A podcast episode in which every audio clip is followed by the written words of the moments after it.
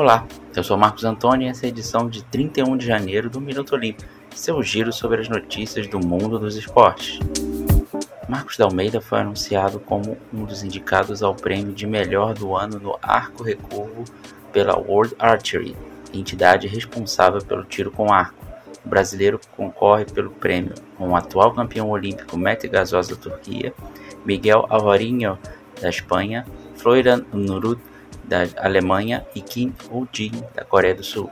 A votação acontece no site da World Archery até o dia 28 de fevereiro.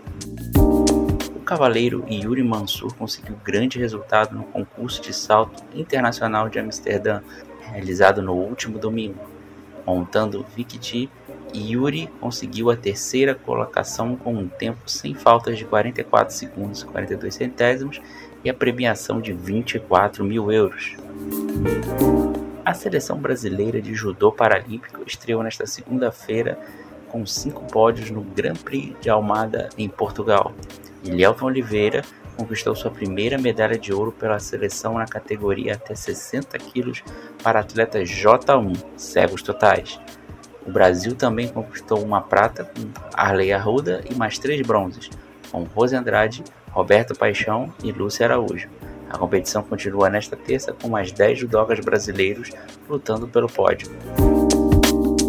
O Comitê Paralímpico Internacional anunciou na segunda-feira o programa preliminar para os Jogos Paralímpicos de 2028 em Los Angeles. O programa é composto pelos mesmos 22 esportes que fizeram parte do programa paralímpico em Tóquio.